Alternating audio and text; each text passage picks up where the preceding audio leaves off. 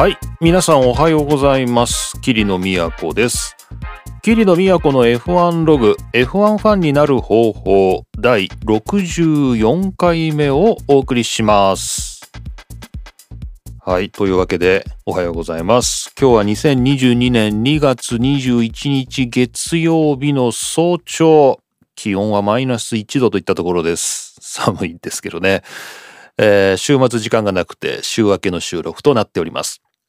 さて、前回ですね、63回目のオープニングでは、私、桐野都が車の中で駐車券をなくしたっていうね、まあ、しょうもない話を披露したということを覚えておられる方もいるかもしれません。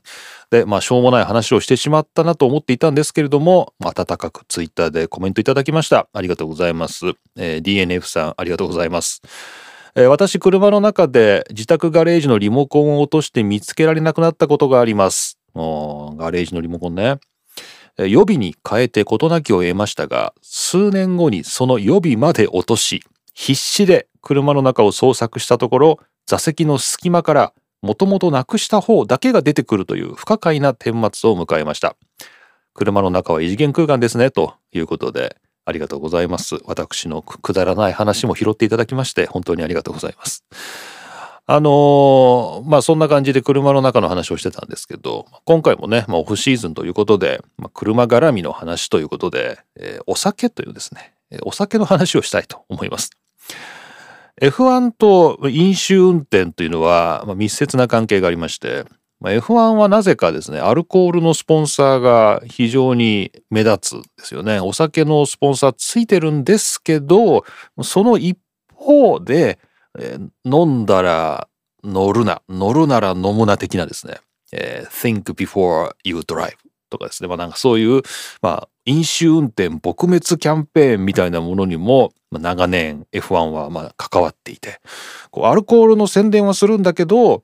まあの、お酒は飲んじゃいけないっていうですね、そういう、こう、まあ、一見矛盾するようなメッセージをね、F1 っていうのはこう常に発し続けてるんですよね。で、まあ僕自身、こう、まあお酒はもちろん車に運転する時には飲まないですけれど、こう海外ですね、あの、まあヨーロッパでもですね、まあ、オセアニアでもですね、まあ北米でもですね、まあいろんなこう国に行って、まあその国の人とこう、まあ食事をしたりとかして、じゃあちょっと車で送ってってあげるよみたいなね、まあたまにそういうシーンとかあったり、こう飲み会で、まあ、食事で、まあ、ディナーなんだけど、車で来る人がいたりとか、まあ、なんかそう、たまにそれ、あれっていうね、あれ、お酒飲んじゃいけないよね？とか、そういう瞬間にもお酒を、まあ、飲んで車に運転していく人とかたまにいたりするんですよね。で、まあ聞いてますと、まあうちの国ではワイン一杯までは OK だとかね。本当、本当かと思うんですけど、ちょっと裏は取ってないんですけど、道路交通法のね。いや別にビール2杯ぐらいは大丈夫だよとかなんかね、そう、そういうこうなんかあの説明をされるんで、国によってはというかね、法律によっては定量の飲酒が認められてるところもあるのかなと、まあそんなような不思議な気持ちになったりして、じゃああの F1 が世界的に発してるね、こう飲んだらの乗るなみたいな、あれって何なんだろうっていうことを、まあ、この10年ぐらいですね、こう感じてます。で、まあ僕日本だと、まあ飲んじゃいけないですよね。まあ飲んじゃいけないし、まあ、自分自身もお酒を飲んで、平常心で運転ができる自信はないので、まあ、飲みません。で、最近ですね、お酒の量を控えようと。いうですね、まあそういう首相な心がけをしてまして、ただですね、あのー、最初、これはね、あの、お酒をね、減らしたいって思ってる人はね、もしかしたらこの番組聞いてる人もいるかもしれないし、こう車だから飲まない方がね、こう可能性が広がるんですよ。いろんなとこ行けるんで。なので、まあ、なるべく飲まないようにしたいなと思ってる人いるかもしれない。で、僕、この3年間ぐらいですね、いろいろやってきたんですよ。こうどうやったらお酒を減らせるんだろうと。毎晩の晩酌の量を減らせるんだろうっていうのをいろいろ考えてきたんです。で、まずですね、一つ前提としてね、我慢はできないですね。我慢はしない。ね、我慢してもしょうがないんで、ストレスが溜まるんでね。で、最初はノンアルコールビールっていうのに手を出したんですけど、これがね、美味しくない。こう、年々美味しくなってきてるんですけど、やっぱりね、物足りない。美味しくない。で、やっぱりビール飲んじゃう。これダメ。じゃあ、このノンアルコールビールを生ビールのサーバーみたいなので泡を立てたらちょっと美味しく飲めるんじゃないか。これが第2段階だったんですね。ところがですね、ノンアルコールビールはちょっと糖度が低いのか、あんまり泡が立たない。で、長持ちしない。で、これも美味しくない。これもダメ。ね。で、えー、3段階目がですね、だんだん最近の話になってくるんですけど、最近こう、低アルコールビールっていうこう 0. 何パーセントのアルコールが入ってますよとか。なんかそういうビールありますよね。なんかビアリーとかね。なんか各社出てますけど。でああいうのは意外と美味しいんですね。意外と美味しい。でノンアルコールビールあんなもん飲むならノンアルコールビールを飲めばいいじゃないかっていうふうに第三者の皆さん思うかもしれないですけど味が全然違うんですね。0.1%でも入ってるとだいぶね美味しいんですよね。でねそういうのはいいんじゃない？でもこれお酒なんで、まあ、飲んだら運転できないと。で困ったなと。いうことで最近はですねフルーツビネガーを強炭酸水で割るっていうこれがいいですね。これが美味しいですね。で僕がいろいろ試してみてねこれ美味しいなと思ったのが、え岐阜県のですね いきなりいきなり商品紹介みたいになってこう通販番組みたいですけどえ岐阜のですね内堀醸造さんっていうね岐阜のどこだったかな？なんかちょっとですねえー、まあ、山の方だったと思うんですけどたまたまあの岐阜の方をドライブしてたらね道の駅で見つけましてフルーツビネガーのねリンゴの巣なんですね。でリンゴの巣でこれあのアマゾンにもありますけどこの内堀醸造さんのですねフルーツビネガー有機リンゴの巣っていうやつがこれを炭酸水で割って飲むとこれねあの、サイダーの味がするんですよ。サイダー、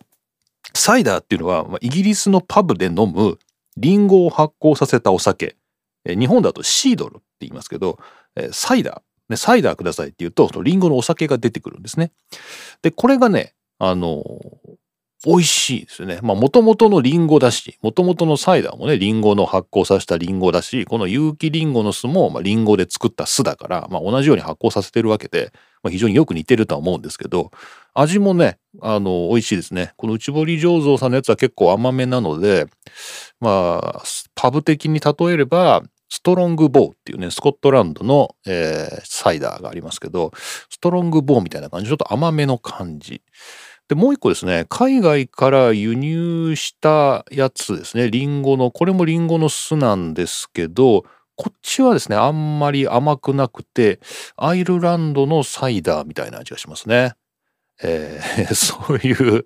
感じで、あの、満足感が得られると。ね、お酒を飲んでないんですけど、えー、満足感が得られる。っていう意味では、まあ、中途半端にお酒の類似品に走るよりは、まあ、いっそ離れた方がいいということで、えフルーツビネガーを割って飲むと。で、これで、まあ、お酒を飲む量が劇的に減った霧の都です。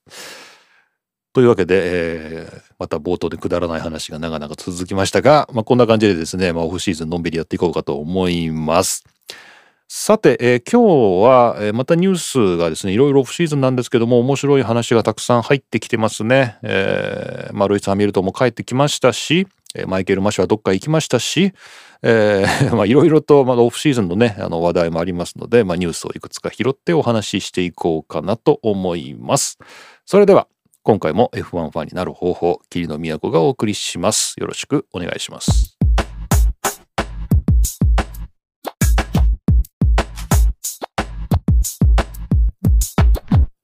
はい、えー、最初のニュースですね。えー、これはどこだっけ？えっ、ー、と、モータースポーツ .com ですね。英語版のモータースポーツ .com です。How F1 teams overcome superstition to embrace number 13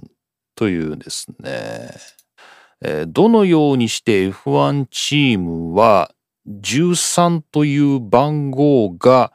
えー、持っている迷信っていうものを乗り越えてきたかということですね。どのようにして F1 チームは13という番号を使うようになったのかという、これちょっと面白い記事なんですよね。これ書いてるのはアダム・クーパーです。2022年の2月13日。えなんでこんな記事が出たのかと言いますと、えー、今年の新車発表で、メルセデスの新車ですか？メルセデスの新車が、えー、W13 っていうんですかね。これ本当なんですかね。えー、ちょっと合ってると思いますけど、えー、W13 だと思います。そうですね。2022年型のマシンが、えー、W13 ということで、この13という、えー、まあ、不吉な数字を使っていると。で、えーまあ、ところがですね、まあ、ヨーロッパ欧米圏と言っていいのかな？キリスト教圏ですかね。で13というのは不吉な数字として避けられてきたんだけれども、えー、これが、えー、なんか使われるようになったのはなぜかっていうね、まあ、そういうちょっと面白い記事なんですよね。でこのメルセデスの新車の W13 というのが、えー、1月13日に、えー、ホモロゲーションのプロセスを通過して、えー、しかも、えー、このクラッシュテストっていうものが、えー、と、どこだっけ？クラッシュテストの規制条項っていうのは、えー、レギュレーションの第13条に含まれていると。W13 というマシンが1月13日に審査を通過してその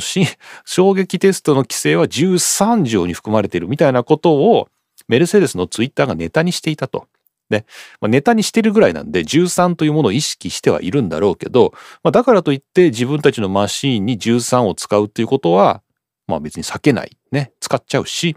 えーまあ、ネタにしちゃうぐらいになっていると。これ一体何があるんだろうかっていうね。まそういう話なんです。で、この記事はですね、まあ、F1 の歴史オタクの皆さんにはね、非常に面白い話だと思いますけど、ずっとこう歴史をなんか遡ってですね、まあ、昔はやっぱりこう F1 を含めてモーターレーシングでは13という数字は避けられてきたと。ね、コーリン・チャップマンも避けたし、ジャック・ブラウンも避けたし、ブルース・マクラーレンも避けたし、ジョン・サーティスも避けたし、ケン・ティレルも避けてたみたいな感じで、まあ、歴代の非常に優秀なね、合理的な思考をすると思われるような人たちもみんな13は避けてきたというね、まあ、どうもそういう歴史があると。まあもちろん13だけじゃなくて、避けなきゃいけないっていうそういう不吉なものは、イタリアだったら17番だと。ね、17はダメだと。で、アメリカだと、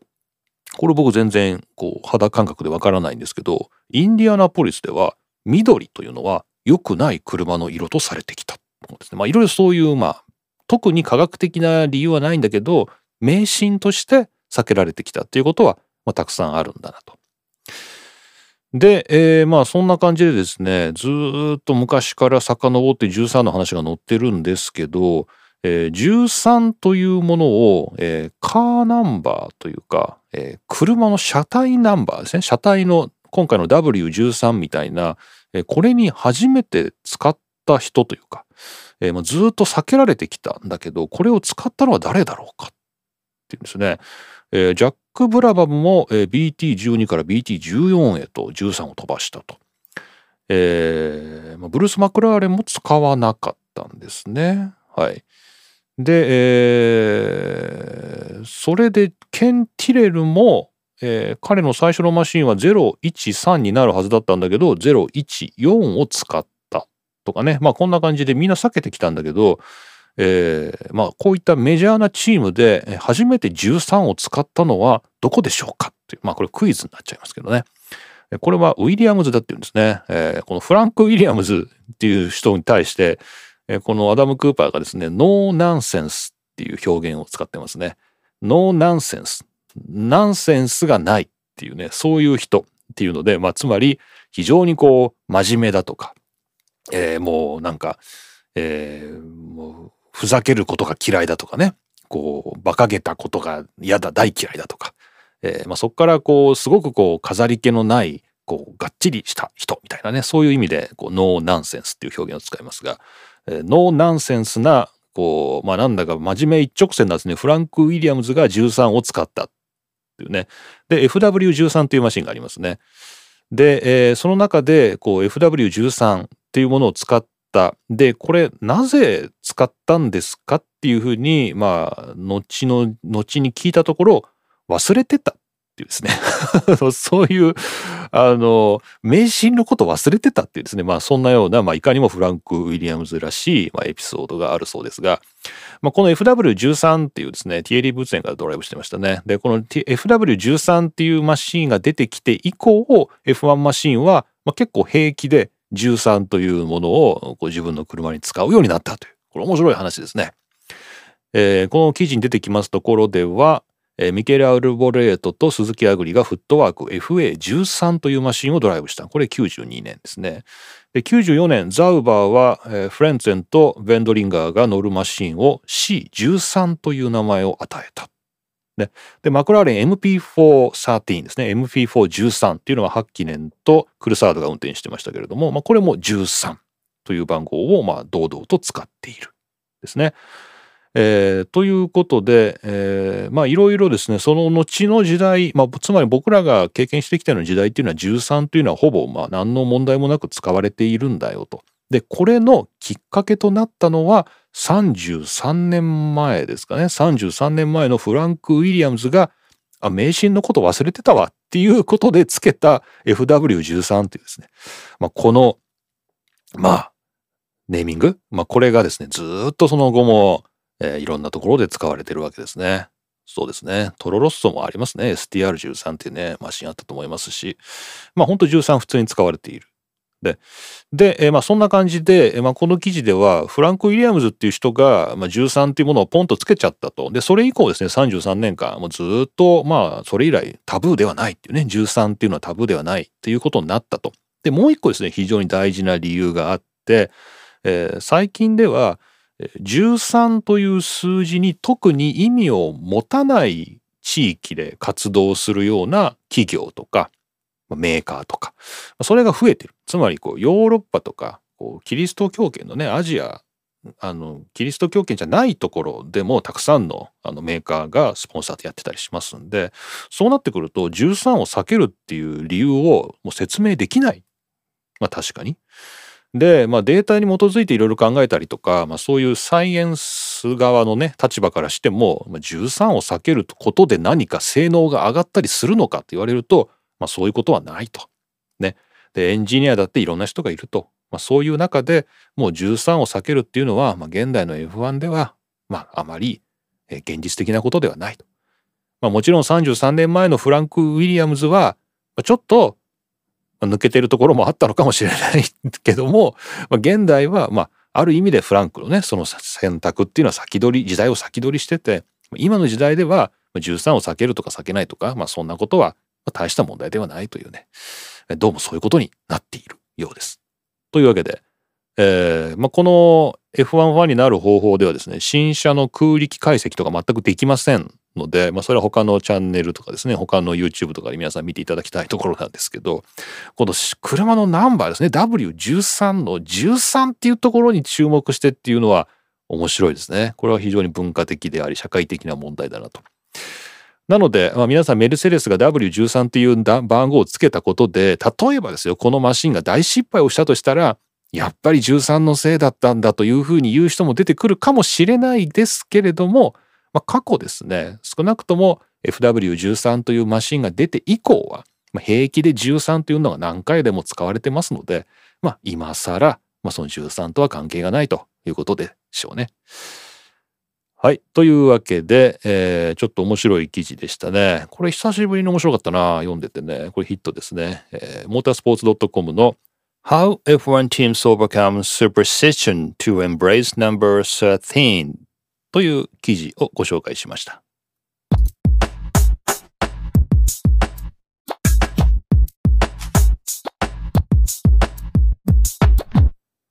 はい、えー、次のニュースです。これも結構びっくりしたね。面白かったね。これモータースポーツ .com の日本語に翻訳が出てます。新シーズンの F1 エントリー量が公開。前年チームランキング王者メルセデスは今年も5億円超えというですね、これはジョナサン・ノーブルの記事です。2022年2月19日。えー、っと、なんだろう。要するにエントリー量なんで、来年の来シーズン、まあ今シーズンですね。今シーズンの F1 に参戦するために、各チームはエントリー料をね、登録料を払わなければいけないと。で、これは2013年から運営団体の収入を増やすために始まった新しい制度ですと。まあでもかれこれ10年ぐらいやってるわけですね。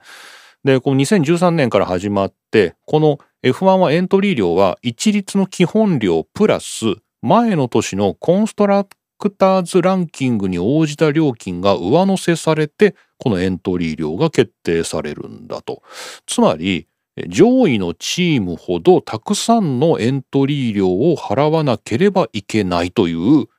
まあ、まあ、ちょっと不思議なというか、聞いたところだと、逆じゃないかっていうふうにね、まあ、思うような、まあ、そういう制度です。で、メルセデスのエントリー料というのは、438万2430ドル、日本円に換算して約5億円ということで、えー、5億円を払わなきゃいけないと。1年間 F1 に参戦するためには、まず5億円を払う必要があると。えー、いうことで、まあ、これは割引一切なしで、払わなければ参戦できないということなんで、まあ、5億円ですよと。で、他のチームも載ってますね。2022年のエントリー料というのはちなみにメルセデスが約5億円、レッドブルが4億5千万円。で、ガクッと下がってフェラーリは2億8千万円。マクラーレンも2億8千万円。アルピーヌで1億6千万円ぐらいですね。で、アルファタウリも同じぐらい。で、アストンマーチンが1億円ぐらい。ウィリアムズだと8000万円。アルファロメオで7500万円。ハースですら、まあ、0ポイントですけれども、基本料ってことなんでしょうかね。6000万円ほどのエントリー料がかかると、え、いうことのようです。そういう感じなんですね。多分ね。基本料なんですね。このね、0ポイントは基本料がだいたい6000万円ぐらいなんですね。2021年はウィリアムズが0ポイントで、やはり6000万円ぐらいですからね。6000万円ぐらいからエントリー料がかかるということです。いや、で、まあ、ちょっとね、あの、高いじゃんってもう思ったんですよね。高い、高いじゃんって思ったんだけど、思ったんだけど、で、5分ぐらいちょっと高いなって思ってたんだけど、5分後ぐらいに、あ、でもコンストラクターズのポイント、ランキングに応じて賞金が分配されてるはずだから、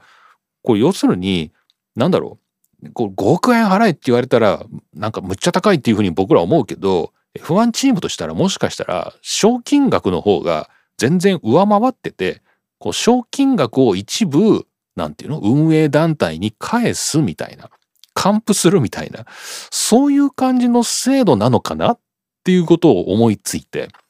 こう、つまり、ランキングが高いチームは、去年のね、たくさん賞金をもらってるわけですよ。分配で。で、来年のその次の年のエントリーには、その一部を、まあ、運営団体にまあ、戻すというか、まあ、収めるというか、まあ、なんかもしかしたらそういう風になってんのかなって思って、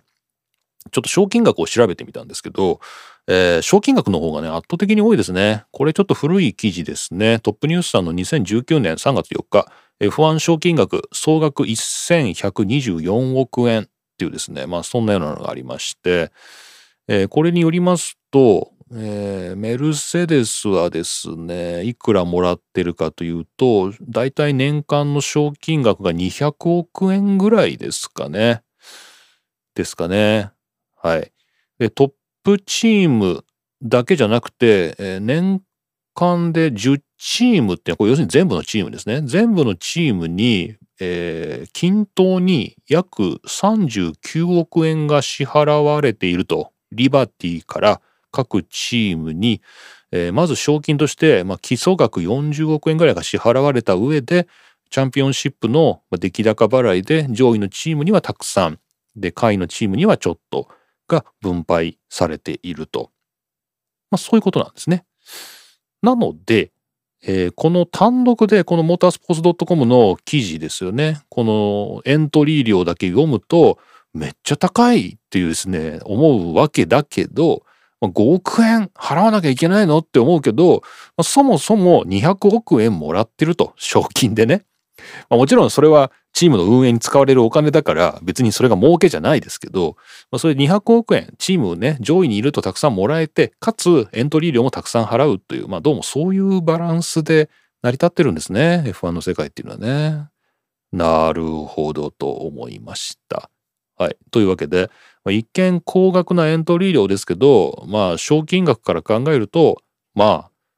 まあ、払えるのかなっていうね、まあ、そんなような、えー、お話でした。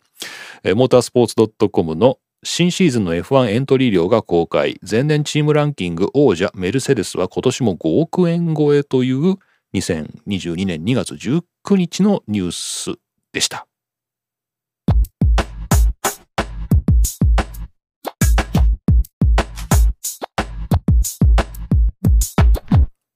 はい。ホンダの話ですね。えー、まあこれずっとチラチラチラチラ前シーズンのな途中から出てましたけども、これもモータースポーツ .com です。アダム・クーパーの記事、2022年1月31日、ホンダ F1 計画変更 ?2025 年までレッドブル、とアルファタウリに直接パワーユニット供給かレッドブル重鎮が明かすということで、えー、ホンダは F1 から完全撤退するということで、まあ、さよならホンダ、ありがとうホンダというですね、まあ、そういう一大キャンペーンもあったわけですが、えー、まあ前、前シーズンですね、昨シーズンの途中からちらちらですね、いや、実はホンダは関わり続けるんじゃないのかみたいな、まあ、そんなような話が出てきたりしてましたけれど、結局のところ、ちょっとこの1月31日の後の続報が僕全然つかめてないんですけど、まあ、この時点では、えー、どういうことが言われてるかというと結局レッドブルは、自分とこで、えー、パワーユニットを作るとでこの時にホンダの技術とかそれを丸ごともらってでそれをレッドブルで作って、えー、自分とこに供給すると、まあ、最初はそういう話をしてたんですけれども、えー、どうもですね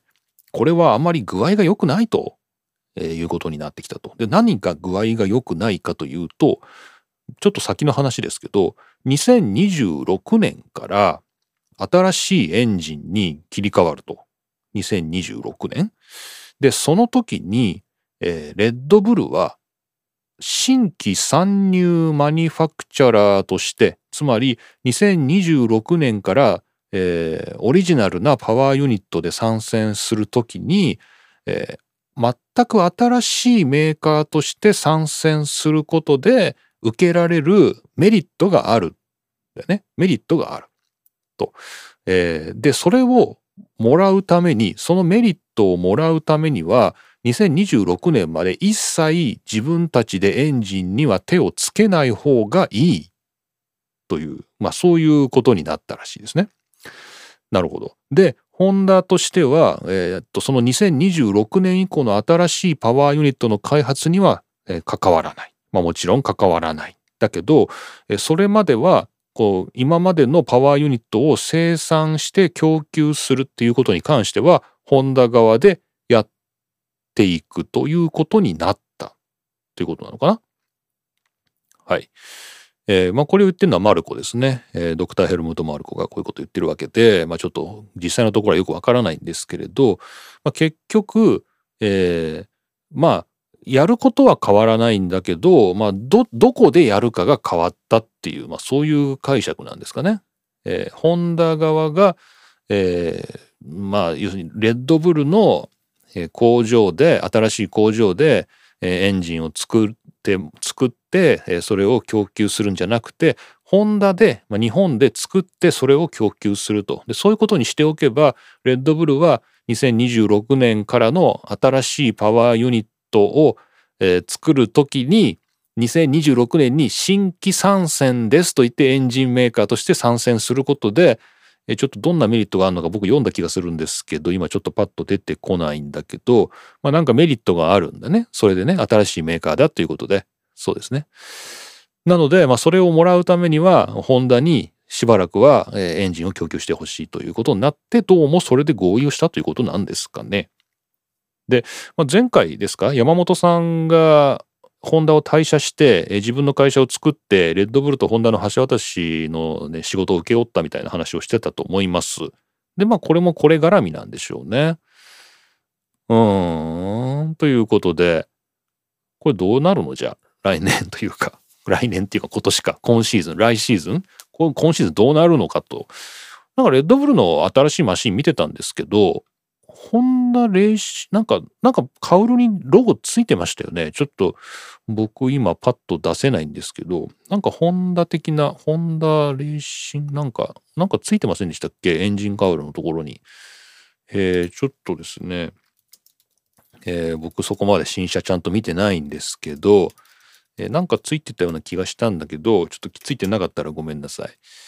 そういうことで、まあ、なんかホンダのエンジンは、まあ、そのままもちろん搭載されるんですけど、まあ、それも、まあ、ホンダが実質面倒を見ることになったということなんですかね。はい。まあ、ちょっとよくわからないですけれども、まあ、なんか政治的な、えー、動き含めてですね、まあ、そういうことがあったようです。HRC かな ?HRC っていうロゴがついてるんだね。はい。RB18 というレッドブルの新しいマシンにも HRC ってロゴついてますね。ホンダのね。はい、ホンダレーシングコーポレーションというロゴがついているということで、まあ、相変わらずパワードバイホンダというのが続くということでした。はい。というわけで、えー、まあ、何やら、えー、さよならしたのにですね、ごめん、帰ってきたみたいなですね、そんな感じでなってしまいますけれども、まあ今年こそは鈴鹿で F1 があったとしても、やっぱりまあホンダの名前のついたエンジンが乗ってるということですね。はい。モータースポーツ .com のホンダ F1 計画変更2025年までレッドブルとアルファタウリに直接パワーユニット供給かというモータースポーツ .com の1月末の時点でのニュースをお伝えしました。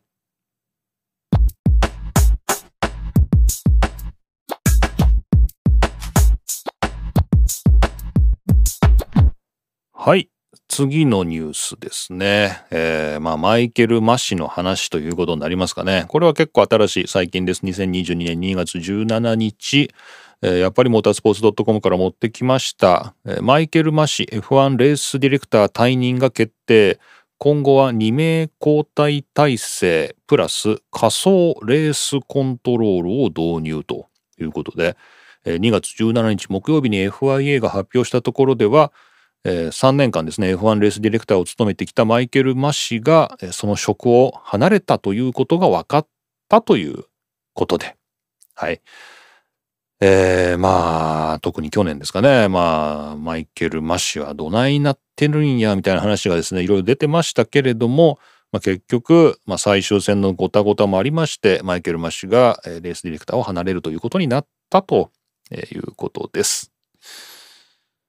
でっていうね 話なんですけどで、えー、まあ別にマイケル・マシが悪かったという話ではなくて、えー、まあシステムが良くなかったと。ね、マイケル・マシが離れるじゃあそれで全て満足かっていうとじゃあまあ新しい人がやっても結局同じようになっちゃったら意味がないわけだから、えーまあ、より根本的な変更をしましたと。でこれはまた続報ですね。アダム・クーパーの2022年2月20日の記事です。考察マイケル・マシはなぜ F1 レースディレクターを解任されたのか新システムで何が変わるのかという、まあ、別の記事になってます。でこちらを読みますと、えー、レースディレクションのシステムに変更が加えられると加えられると。で今後はレースディレクターは2名体制になると。今までは1名だったのが2名体制になる。ね、さらに、えー、チームから無線でレースディレクターにプレッシャーをかけることができなくなる。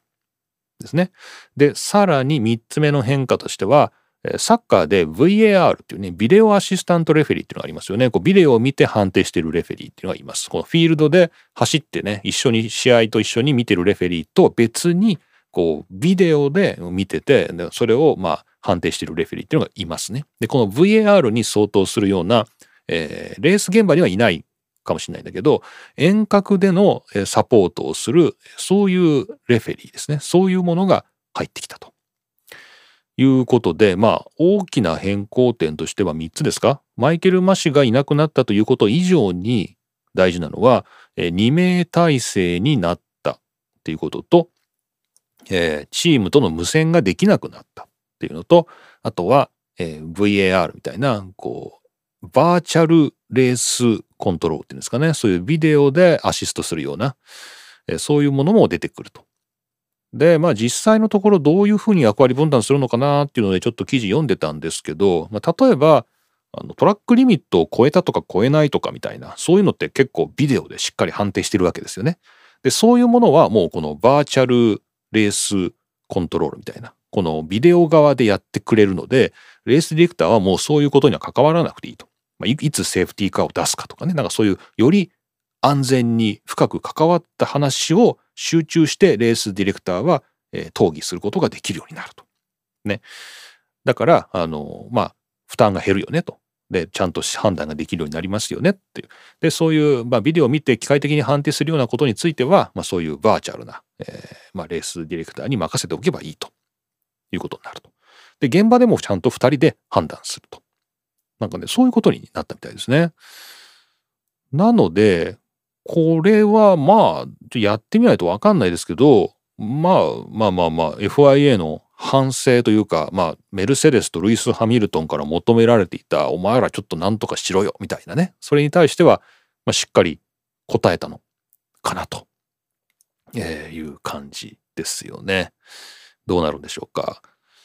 で、えー、まあこのちょっとレースディレクターの人選ですよね。ちょっと僕これ全然わからないんですけど、エドワルド・フレイタスさんとニールス・ウティヒさんですね。この2人、えー、フライフレイタスは WEC で、ウィティヒは DTM でそれぞれレースディレクターを務めた経験があると。つまり、まあ、フォーミュラカーではないですけれども、世界耐久とドイツのツーリングカー選手権でそれぞれレースディレクターを務めていた。で、F1 は初めてなのかな？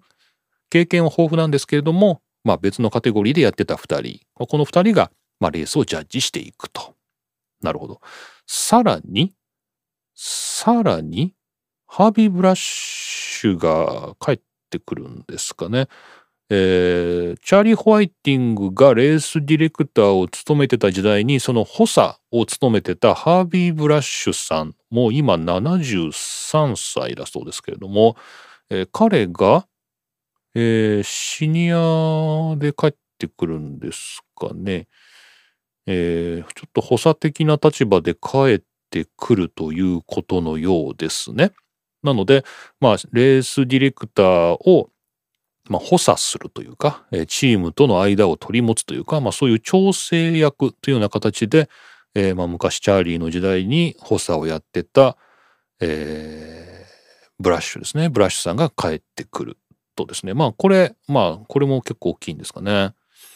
まあ、なんか全方位対応ですね。これでね、まあ、新しいところも古いところもですね、えー、まあ、ちょっとこう根回し的なところもやれてみたいなもう全部こう機械的な判断もできてもう全部対応しましたみたいな、まあ、なんかそういう感じになってます。ので、ちょっと来年どうなるかですね。来シーズン？今シーズン？来シーズン？この今シーズンオフの段階で来シーズンって言うべきか今シーズンって言うべきかちょっとまだわかんないんですけど、まあ、開幕してないから、まあ、来シーズン、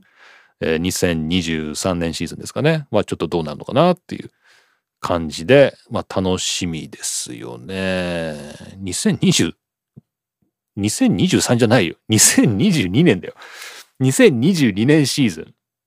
こうややこしくなってきたな。ちょっと来年とか言ってたら、ちょっと年1個間違えてたな、今。まずいな。2022年。2023はまだ来てないです。来てないですよね。今2022年ですよね。2020年、2年シーズンはどうなるのかなと。で、最後大事な話としてマイケル・マッシさんはどうなったかという話なんだけど、まあ、彼は、えー、別にクビになったとか、えー、なんか責任を取らされたというよりは部署替えですかね FIA の中で別の仕事をすることになるんじゃないのっていう、まあ、そういうことでまあちょっとスケープゴート的にね生贄にされたような印象もありますけど、まあ、決して彼が職を失うとか、まあ、そういうことはなくてまあちょっとゆっくりしたらみたいな、まあ、多分そういう、まあ、配慮なのかなという感じで、はい、マイケル・マシさんも幸せに暮らしてほしいと思います。というわけで、えー、マイケル・マシーさんが、まあ、いなくなったということ以上に、レースディレクター絡みで大きな変更がありましたよというニュース、モータースポーツ .com から2つ合わせて紹介しました。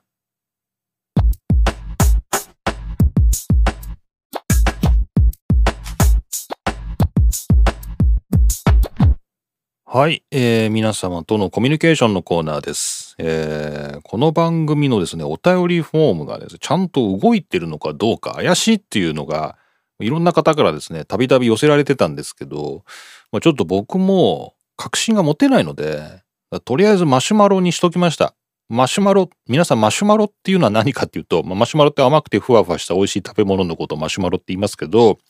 こう、匿名でメッセージを送信することができるサービス。これマシュマロって言います。で、まあ、よくね、あの、二次創作界隈とかでですね、作り手の方にこう、読者とかがこう、コメントを送るときによく使われてるんで、まあ、目にしてたんですけど、まちょっと使ってみてます。で、もう一個の僕の F1 ファンになる方法ではない、ポッドキャストの研究っていう方でま使わせてもらってるんですけど、ちゃんと動いてまして、まあまあいいかなということで、えー、マシュマロっていう方でね、あの皆さん送ってもらえるように一応今してあります。で、他、ツイッターで F1 ログというハッシュタグをつけていただいたり、えー、僕のアカウントですね、ドクターキリの宛てに、返信してくれたようなやつも積極的に拾っていこうかなということで、まあそういったものをこうちょっとですね、拾っていこうかなと。まあ、そうしますと今度は、うちの番組のパドッククラブパスを皆さんにお返しできないんですね。えー、マシュマロは匿名だし、ツイッターなんかはまあつぶやいてくれたものだから、別にこっちから返事が欲しいかどうかなんてちょっとわかんないし、ちょっとその辺が課題ではあるんですけど、まあ、とりあえずこのコミュニケーションに関しては、マシュマロで匿名で送っていただけるっていうやつと、まあ、ツイッターとこれ使っていこうかなっていうことで、ちょっと皆さん、ちょっと実験に付き合っていただければなと思います。えもちろんマシュマロ匿名で送っていただけるんですけど、名前書いていただければね、本文中にあのニックネームなりなんなり書いていただければ、まあ、その通り紹介しますので、まあ、今まで通りやっていただきたいなと思います。さて、えー、で、前回の内容についていくつか、えー、つぶやいていただいてますね。えまず、カズサさんですね。ツイッターでありがとうございます。えー、F1 ログで取り上げていたランドノリスですね。ランドノリスのメンタルヘルスの話は聞いていて少し辛くなった。うん。同じような悩みを持ちながら声を上げられなかった幾多のドライバーがいたんだろうと思うと、この発信をしたノリスの勇気に敬意を払うべきだと思ったという。いや、まあ本当にね、あのー、まあその通りだと思うんですよね。で、あの、またちょっとこの番、今回のね、番組の、えー、リンク貼っときますけど、ショーノートに貼っときますが、このノリスが出演したっていう番組ですね。イギリスの ITV の朝の This Morning っていう番組、これもおそらく丸ごとだと思うんですけど、15、6分ですかね。あのー、YouTube に公開されてましたので、まあ、もしよかったら、まあ、それも見ると、まあ、本当に彼がね、その、いや、本当に辛い思いをしててみたいな話をしてるところ、本当にちょっとだけだったんですけれども、まあ、しっかりテレビで、ま、発言しているということで、えー、まあ、一応確認できたなという感じです。はい。カズサさんもどうもありがとうございました。えー、そして、えー、あ、そっか、勝田さんさらにね、リプライで、えー、つけていただいてますね。えー、マクラーレン時代のノリスとサインツとの仲の良さから想像するに、彼らはきっとこの話題で随分話し込んだんじゃないかなと。うん。サインツは離れる決断をして今に至るけれども、レッドブルの配下で大成しなかった選手は少なからずこういったメンタルヘルスの問題を抱えていたんじゃないかなと個人の感想ですと いうことでありがとうございました。そしてこちらアッキーさんですねいただきましたありがとうございます。えー、男の男らしい生き方への苦しみにとらわれている、ね、その問題意識に目を向けてもらいたいねということでアッキーさんもありがとうございます。意外とあれですね。やっぱりこう、まあ、モータースポーツファンっていうのはまあ性別関わらないところなんですけど、まあ、なぜか性別では今のところで選手はまあ男性がまあ優位でありまして、で、この男性のっていうところで、まあ、これも面白い新しい現象ですよね。メンタルヘルスをっていうのはね、まあ、ちょっと良かったんじゃないかなと思います。はい。そして、前回の答えのないクイズ係ですね。えっ、ー、と、こちらで出題していた皆さんから答えをいただいてます。ありがとうございます。まず、グランプリ名古屋栄店店長さんありがとうございます。えー、早速聞かせていただきました。ちなみにウィキによると、1950年は全7戦で開催されたようです。ということで、はい。えー、一番少ない、えー、開催レース、グランプリスはいつだったかっていうので、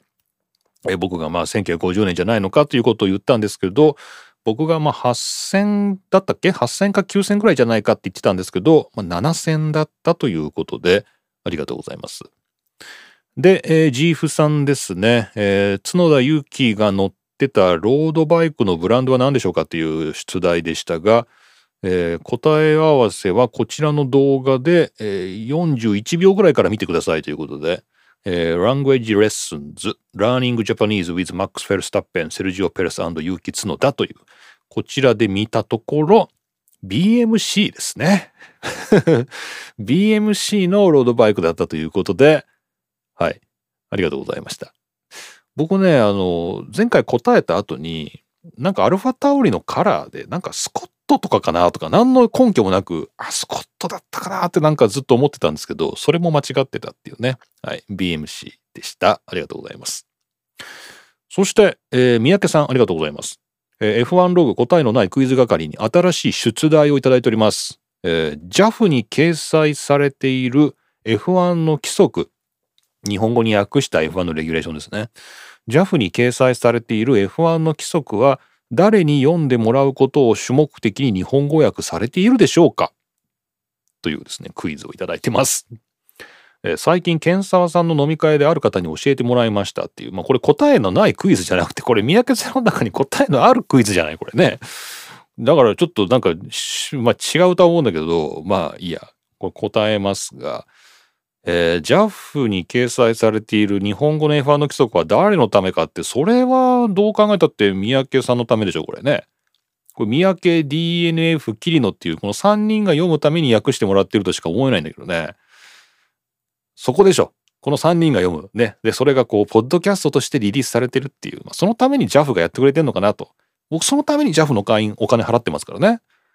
これ、JAF の、JAF の会員、本当に何のために払ってんだろうってずっと思ってたんですけど、最近は F1 のレギュレーションを訳してもらうためなんだって思って払ってますけどね。本当あのサービスエリアでドリンク1杯無料とかね、コーヒー100円引きとかね、それぐらいの恩恵を受けてるだけだったんですけど、JAF の会員で。これで初めてね、なんか日本語に訳してくれるんだっていうことで、最近払ってますけどね。違うんですかね？そこじゃないんですかね？いや、でも他に読む人って言ったらもうなんか、なんだろう。マーシャルさんぐらいしかね、思い浮かばないですけどね。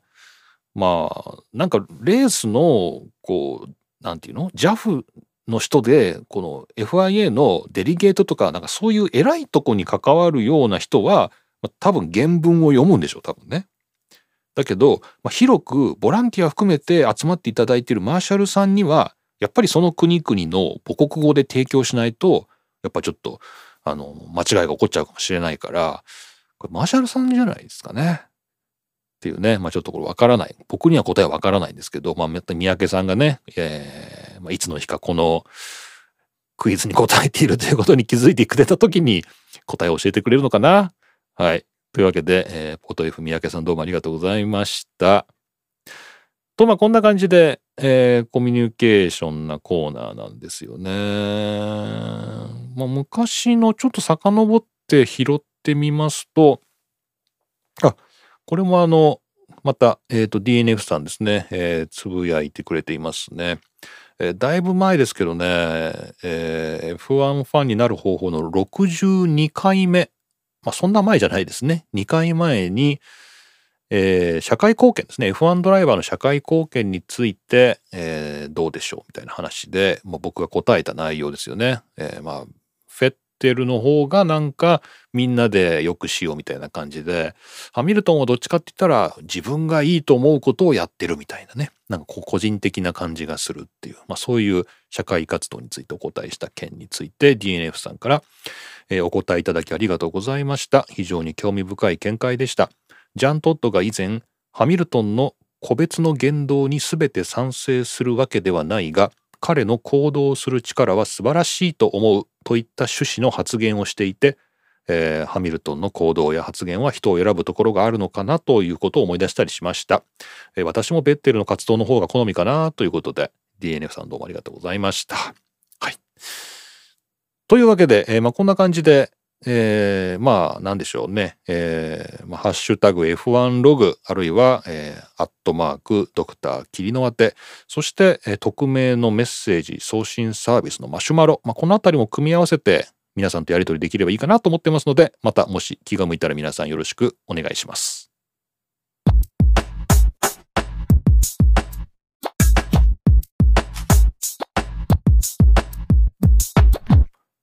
はい。というわけで今回も何一つ盛り上がることなくチェッカーを迎えました。霧の都の F1 ログ F1 ファンになる方法第64回目をお送りしました。はい。いやー、結局オフシーズンっていうことで DAZN の契約も解除というか、まあ、一旦退会したような状態でね、今ずっと2月を迎えてまして、ぼちぼち開幕のことを考えなきゃいけないのかなみたいな、なんかそういうシーズンになってきちゃいましたね。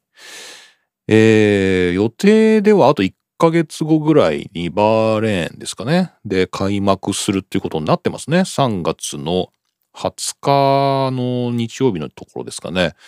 で、バーレーン開幕ということになってますので、ま、ちょっとそろそろどうしようかなみたいなことを考えなきゃいけないのかなっていうね、えー感じになってます。まだちょっとどうしようか決めてないですけど、まあでもやっぱ DAZN かな。まあ DAZN しかないのかな、みたいなね。まあそんな感じで、はい。まあなんとなくですね、えー新シーズンどうしようかな、みたいな感じになっているキリノでした。さて、えっ、と、改めてご案内なんですけど、この番組宛てのお便りは、もちろん今まで、あの、E メールでやり取りしてた方はメールでお送りください。で、それ以外の方ですね、あの、番組の専用フォームが非常に挙動が怪しいということで、あの、マシュマロというですね、サービスをちょっと試しに使ってみてます。ちょっと試してみてください。えー無料でもちろん使ってますけど、皆さんは匿名でメッセージを送ることができます。でもちろん匿名で送っていただいてもいいですし、えお名前ですね、えーまあ、ペンネームその他、えーもしあれば本文中に書いていただければ、まあ今まで通りご紹介できます。他ツイッターでシャシャープ F1 ログ、ハッシュタグ F1 ログをつけていただいたり、えーアットマーク DR キリノですね、ドクターキリノ宛てのリプライでお送りいただいてもこちらで拾っていこうかなと。まあ、こんな感じでやってますので、えーぜひよろしくお願いします。2022年のパドッククラブパスの運営についてちょっと今考え中です。まだあの前のやつが使えますけれども、また新しいシーズンで切り替えようかなと思ってますので、またちょっと考えさせてください。という感じでした。それでは皆さん、えーだんだんと新シーズンがね、近づいてまいりまして、2023ではなく2022年シーズンがね、近づいてきましたので、ちょっとどうなっていくのか見ていきたいと思います。それでは、今回も桐野都がお送りしました。また次回お会いしましょう。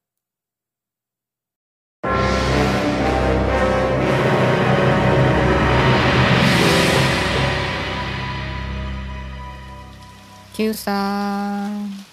Q さん。